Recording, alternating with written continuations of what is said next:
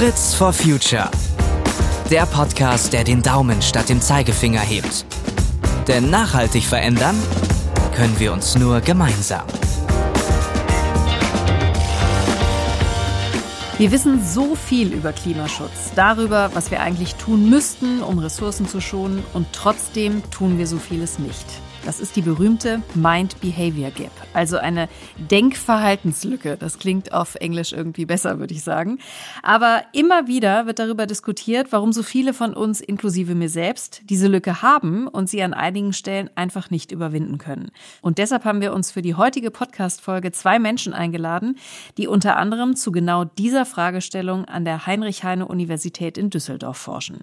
Herzlich willkommen, Professor Rüdiger Hahn und Stefanie Feller vom Henkel Stiftung Forschungslehrstuhl für Sustainability Management.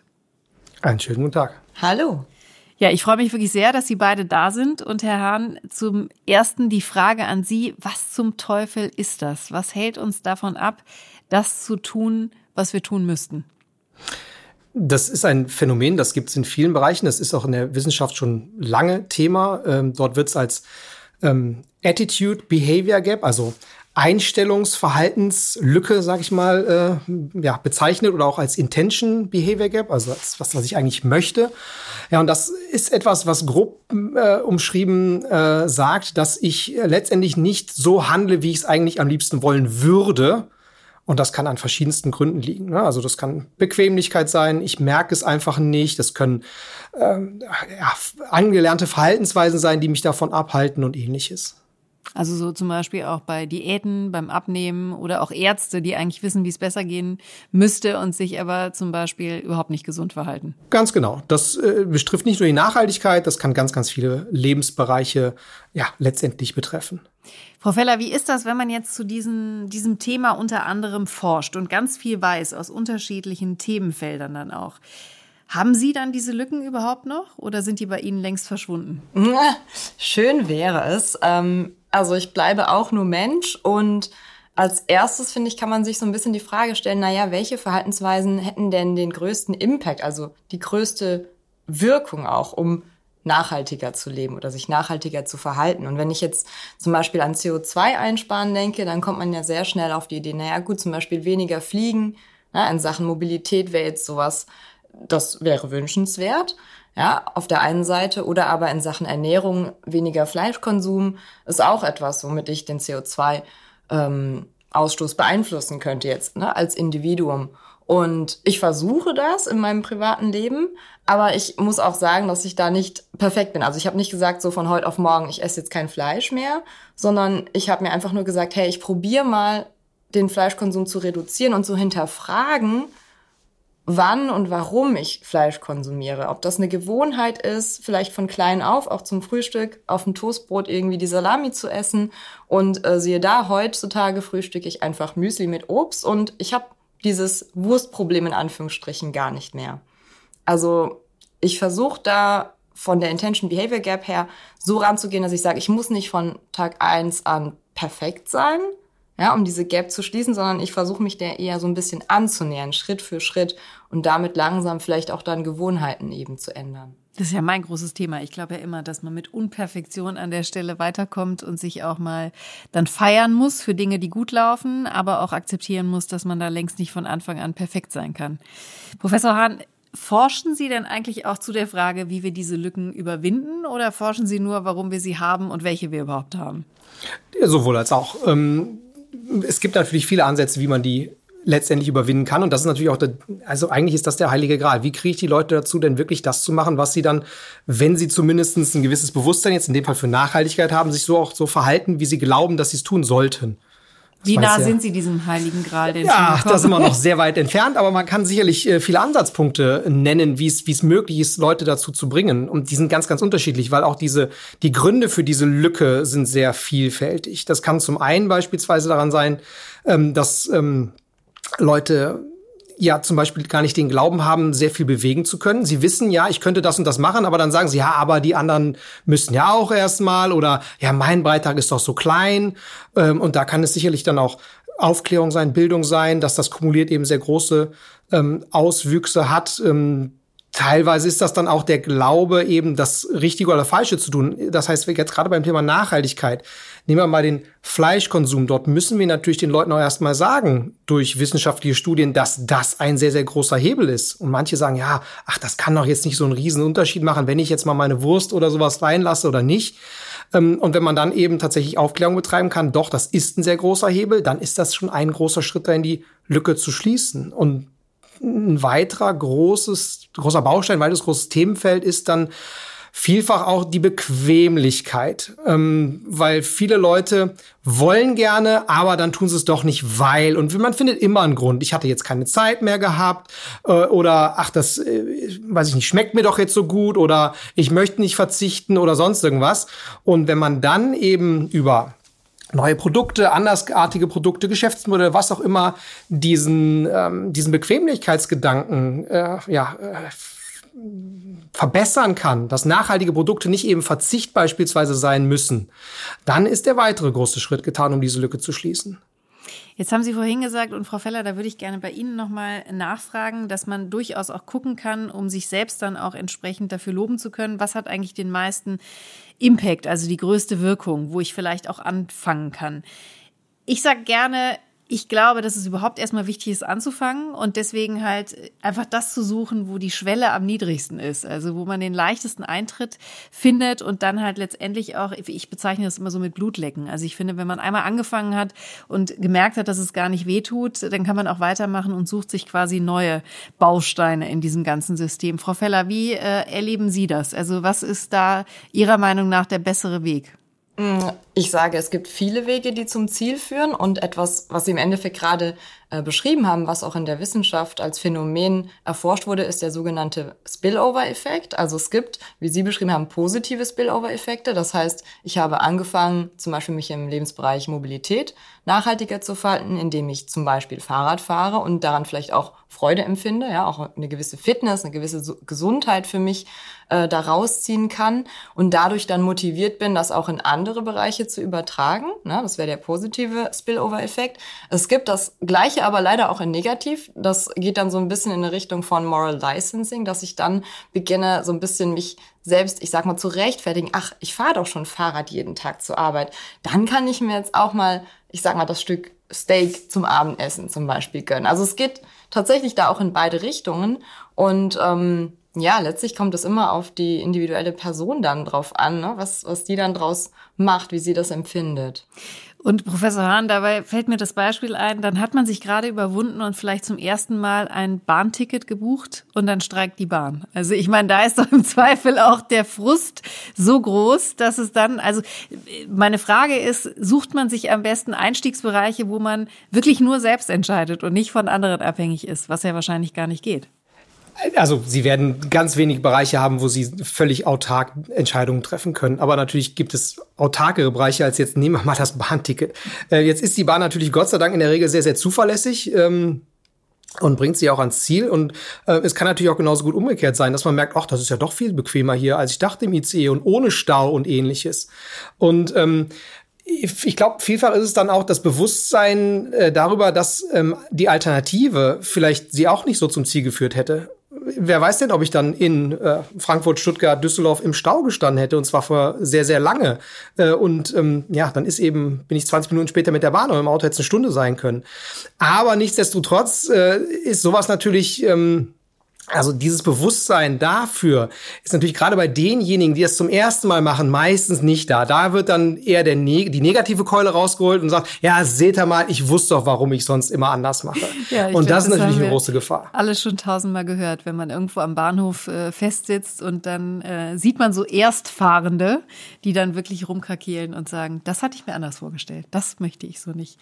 Frau Feller, es geht ja viel um Vorbildfunktion auch, ne? Also, dass man sich auch bei anderen was abguckt und grundsätzlich glaube ich auch viel um das Thema Kommunikation. Und da ist ja immer so ein bisschen die Frage, was schließt diese, diese Lücke leichter? Also sind es die, die Horrorszenarien? Also was droht uns da alles durch die Klimakrise? Oder ist es eben doch die positive Vision, wo wir sagen, ja, so möchte ich eigentlich gerne leben?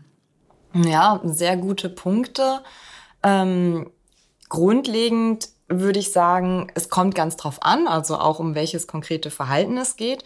Aber wenn wir jetzt zum Beispiel bei, ich sag mal, dem ähm, ja, dem Szenario des möglichen Weltuntergangs, wenn wir das 1,5 Grad Ziel nicht erreichen bleiben, das ist ja ne, sehr negativ äh, kommuniziert und so ich sag mal jetzt Panikmache, kann auch einfach dazu führen, dass äh, die menschliche Reaktion darauf dann einfach ist, paralysiert zu sein, also im Endeffekt gar nichts zu machen. Und das ist ja nicht das, was wir in dem Fall erreichen wollen würden. Ne? Also so ein bisschen wie ein Coping-Mechanismus, oh, ich bin überfordert, ähm, ich möchte mir das gar nicht vorstellen, wie das dann wäre, ja, wenn das Klima wirklich kippt und wir sehen ja auch durchaus erste Anzeichen, ne, auch direkt in Deutschland, äh, Stichwort Flutkatastrophe.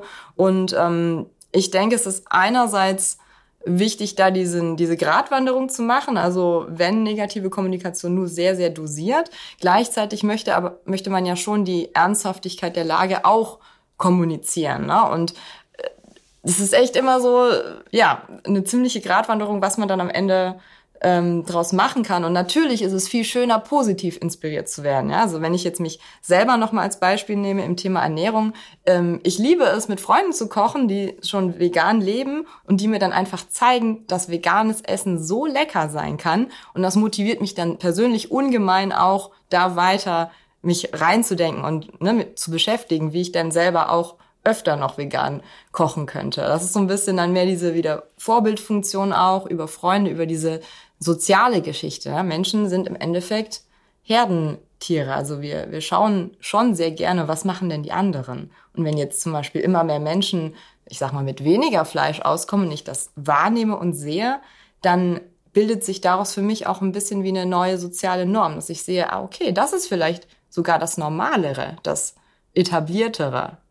So wie jetzt zum Beispiel alle Masken tragen. Also wenn ich jetzt aktuell irgendwo drin unterwegs bin und es ist Maskenpflicht und ich habe keine Maske auf, dann würde ich mich quasi entgegen dieser sozialen Norm verhalten, die aber vorher ja nicht da war. Also das kann sich sehr schnell ändern, was als normal überhaupt angesehen wird. Also das heißt, wir sind schon gerne im normalen Bereich und im normalen Zustand und haben erstmal Angst vor der Veränderung und vor Neuem.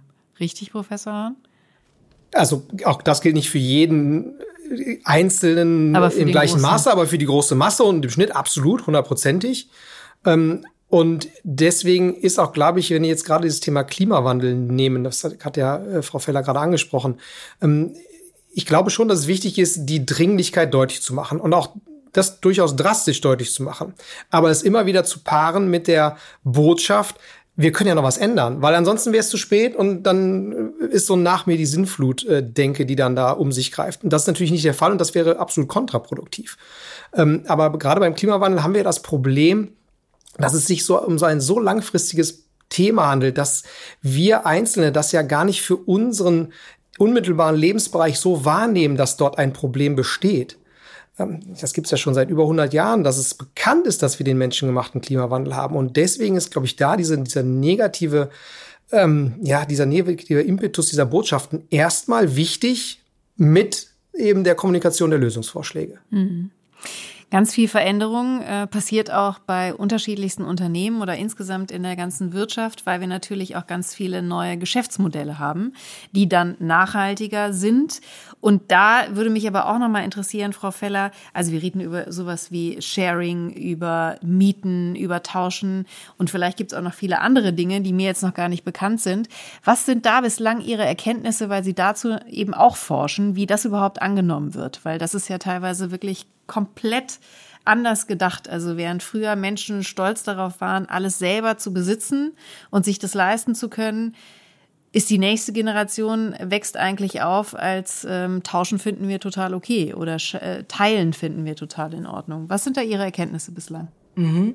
Also hier führt so ein bisschen ja zum Erfolg, wenn dieses Geschäftsmodell im Endeffekt die gleichen Kundenbedürfnisse auch anspricht und erfüllen kann. Also wenn das prinzipiell nicht gegeben ist, dann würde ich als Kundin auch sagen, dann bin ich nicht bereit, dieses Produkt oder diese Dienstleistung zu nutzen. Als Thema Sharing, ähm, früher, wenn ich gesagt habe, okay, ich habe mein eigenes Auto, ich komme damit von A nach B, dann war das ja das Ziel, was ich mit dem Auto erreichen wollte. Wenn ich dieses gleiche Ziel auch über einen Sharing-Dienst ziemlich bequem und ich sag mal günstig oder bezahlbar erreichen kann, dann ähm, habe ich eine ich sag mal, ja, eine, eine echte Alternative, die ich einbeziehen kann in meine Entscheidungsfindung. Und das Thema Bequemlichkeit, was Professor Hahn auch schon angesprochen hat eingangs, ist eben da super wichtig. Es muss sehr, sehr einfach sein. Ähm, wir sind Gewohnheitstiere, das hatten wir auch schon mehrfach. Und Gewohnheiten zu ändern ist eben nicht so einfach. Wenn wir uns so an die vielleicht Neujahrsvorsätze, ob es jetzt darum geht, ja, mal laufen zu gehen, regelmäßig jede Woche oder sich das Rauchen abzugewöhnen. Es ist so schwer, die eigenen Gewohnheiten zu verändern. Und je anspruchsvoller dann ein neues gewünschtes Verhalten ist, desto schwieriger wird es eben auch sein, dahin zu kommen und weg von der alten Gewohnheit. Das heißt, es muss genauso attraktiv sein, das Angebot, wie das konventionelle oder vielleicht sogar noch attraktiver? Muss es noch besser sein? Im besten Fall muss ich dafür keine Kompromisse eingehen oder ne, Abstriche machen. Aber es ist natürlich nicht immer zwingend möglich. Also ich nehme jetzt einfach mal ein konkretes Beispiel. Ja. In den letzten Jahren sind ja immer mehr Mehrwegsysteme auch für Essensschalen auf den Markt gekommen, um Essen zu mitnehmen. Ne. Das klassische Takeaway, dann eben nicht mehr in den Einwegschalen, die ich dann nach 30 Minuten Essenkonsum äh, wegschmeiße, habe, sondern dass ich da wirklich eine wiederverwendbare Schale habe, die ich dann eben auch wieder zurückgeben muss. Und da machen sich ganz viele dann eben die Gedanken, ja, wie können wir das schaffen, dass dieses angebotene Mehrwegsystem eben genauso oder ähnlich einfach ist, wie wenn ich mir das Essen eben in meiner Einwegschale servieren lasse. Haben wir hier auch schon eine Folge zu aufgenommen, äh, auch sehr, sehr spannend. Ähm, da geht es ja zum Beispiel um die Unterscheidung zwischen Pfandsystemen oder eben ohne Pfand. Also da passieren auch ganz interessante Sachen und Beobachtungen gerade. Aber ich würde gerne nochmal von den Mehrwegsystemen auf die vielen Unverpacktläden äh, kommen, Herr Professor Hahn, äh, die es natürlich auch gibt und äh, wo wir ja auch Systeme inzwischen in konventionellen Supermärkten oder Drogeriemärkten haben, wo wir das ja auch abfüllen können. Das setzt aber ja auch voraus, dass ich ein Behältnis mitbringe in den allermeisten Fällen. Also das, was wir gerade mit Bequemlichkeit benannt haben, ist da ja auch nicht an allen Punkten gegeben. Was braucht es, damit solche Systeme wirklich auch angenommen werden? Also nehmen wir mal die Unverpacktläden jetzt als Beispiel, weil Sie es genannt haben und wir auch ähm, darüber sprechen wollten jetzt. Ähm, das ist ein vergleichsweise radikaler Umbruch im Einkaufsverhalten. Und je radikaler der Umbruch ist, umso schwieriger ist es, ihn auch durchzusetzen. Das fängt jetzt gerade bei den Unverpacktläden in der Regel dann an, dass diejenigen, die sehr überzeugt sind von dem Thema, die ganz bewusst nachhaltig leben wollen oder ähnliches, die machen das zunächst einmal. Das ist aber nicht die große Masse. Die große Masse kriegen wir dann, wenn es eben entweder, ich sag mal in Anführungsstrichen, normaler wird. Das hatten wir gerade schon das Thema soziale Norm. Ähm, oder wenn es eben einfacher ist. So, und jetzt kann es natürlich so sein, dass äh, erstens mal wirklich vielleicht Bereiche in, ich sag mal, normalen Supermärkten eingerichtet werden, wo es so eine unverpackt Ecke gibt oder sowas. Das bringt die Leute schon mal näher dran, weil die Hürde, dorthin zu kommen, ist einfach nicht so groß. Ich muss nicht in einen gesonderten Laden gehen. Für, also für die große Masse ist das sicherlich ein Berührungspunkt, der dann wesentlich leichter zu machen ist. Und wenn dann eben dort vielleicht auch für die ersten paar Male Papiertüten ausgelegt werden oder ähnliches, ähm, wo man das dann abfüllen kann, ohne sein eigenes Behältnis, weil da denken ja viele am Anfang gar nicht dran. Dann ist eine nächste weitere Hürde ähm, zumindest kleiner gemacht worden. Und so kann man versuchen, das Stück für Stück eben dann durchzusetzen. Ob sich das letztendlich in der breiten Masse wirklich dann realisieren lässt, das bleibt abzuwarten. Das muss man gucken. Da sind ja noch ganz viele andere ähm, ja, Probleme, die bald auftauchen. Ich kann nicht mehr so leicht eine Marke dann auch transportieren oder ähnliches. Das ist ja auch für die Hersteller ein, ein großes Thema. Ähm, das kommt natürlich noch hinzu. Insofern muss man da wahrscheinlich viele Schritte tun und welches System sich am Ende durchsetzt und inwieweit das dann nachhaltiger ist oder nicht, das muss man dann am Ende sehen. Wie groß erleben Sie denn das Interesse von Unternehmen, ähm, eben auch solche neuen Geschäftsmodelle einzuführen oder sie zumindest auszuprobieren? Also getestet wird sehr, sehr viel ähm, auch auf ganz, ja, im Marketing ist das ganz klassisch, gibt es ja Testmärkte schon seit Jahrzehnten und dort wird sicherlich viel ausprobiert in einzelnen ähm, geografisch abgesteckten Bereichen oder für bestimmte Produkte oder Produktarten oder ähnliches. Ähm, aber was wir eben auch gerade im Nachhaltigkeitsbereich sehr viel sehen, dass ähm, junge Unternehmen, neue Unternehmen, gerade mit anderen Denken, anderen Geschäftsmodellen wirklich in solche Nischen erstmal reinstoßen und viel von dieser Experimentierarbeit übernehmen. Und sobald dann etablierte ähm, ich sag mal, größere Unternehmen merken, da geht was, dann ist man auch bereit, das Know-how von dort zu übernehmen und dann in diese Richtung auch sehr viel schneller zu gehen. Also teilweise treiben das tatsächlich neue Anbieter, junge Unternehmen, Startups und ähnliches. Jetzt haben wir über das Alter der Unternehmen gesprochen.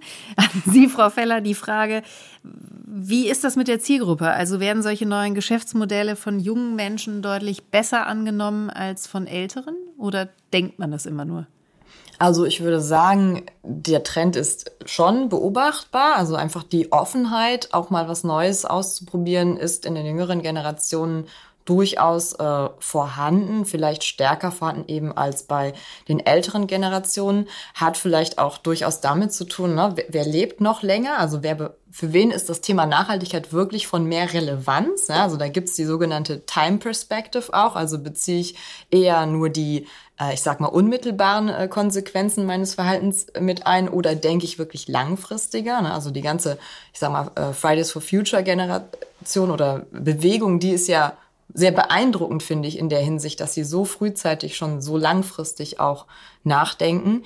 Was ich aber auch noch sehr spannend finde, ist, dass neben der Betrachtung von, ähm, ich sag mal, Persönlichkeitseigenschaften, äh, wie auch vielleicht dann dem Alter von Menschen oder vielleicht auch den ähm, ja, Wertevorstellungen von bestimmten Zielgruppen, finde ich auch den Aspekt der Regulierung einfach super relevant. Also wenn die Regulierung da bestimmte Aspekte vorantreibt, wie zum Beispiel seit Juli ist eben das, äh, also ist der Fakt, dass einfach verschiedene Einwegverpackungen verboten wurden und ab 2023 muss die Gastronomie eben auch wirklich eine Einwegalternative anbieten ja, an die Verbraucherinnen. Äh, das ist etwas, was ich persönlich denke, auch noch sehr, sehr viel dazu beitragen kann, um mehr nachhaltiges Verhalten zu fördern. Gibt es denn irgendeinen Trend, den Sie ganz grundsätzlich bei nachhaltigen Geschäftsmodellen beobachten? Oh, das ist gar nicht leicht, das zusammenzufassen, weil es so unglaublich viel gibt.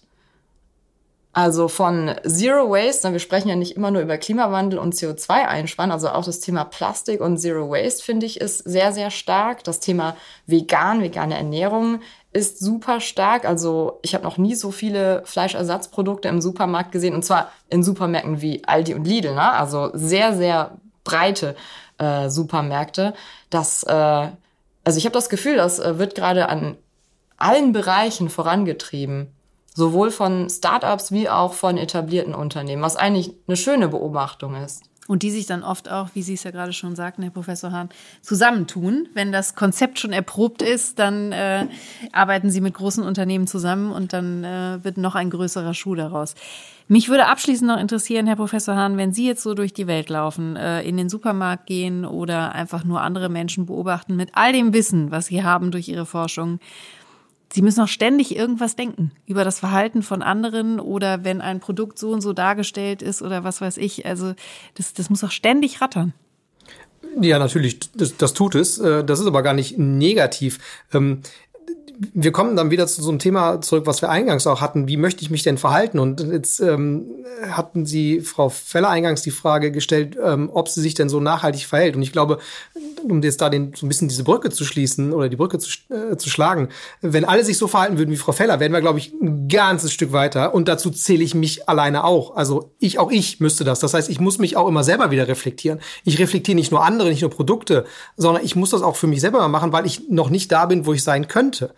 Ähm, und insofern sieht man eben, dass es auch wirklich schwierig ist, sich in die Richtung zu bewegen, wirklich hundertprozentig all in zu gehen. Das macht fast keiner.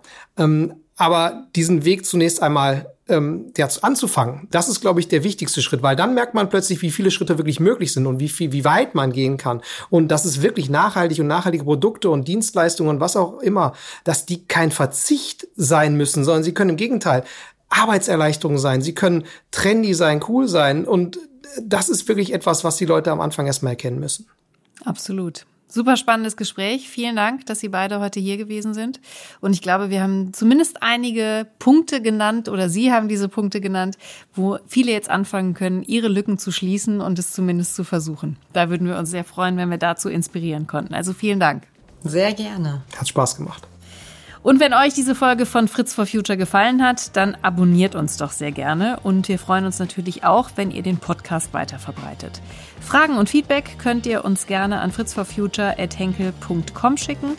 Und alle weiteren Folgen von Fritz for Future findet ihr auf henkel.de slash podcast. Bis zum nächsten Mal und macht's gut. Fritz for Future. Der Podcast, der den Daumen statt dem Zeigefinger hebt. Denn nachhaltig verändern können wir uns nur gemeinsam.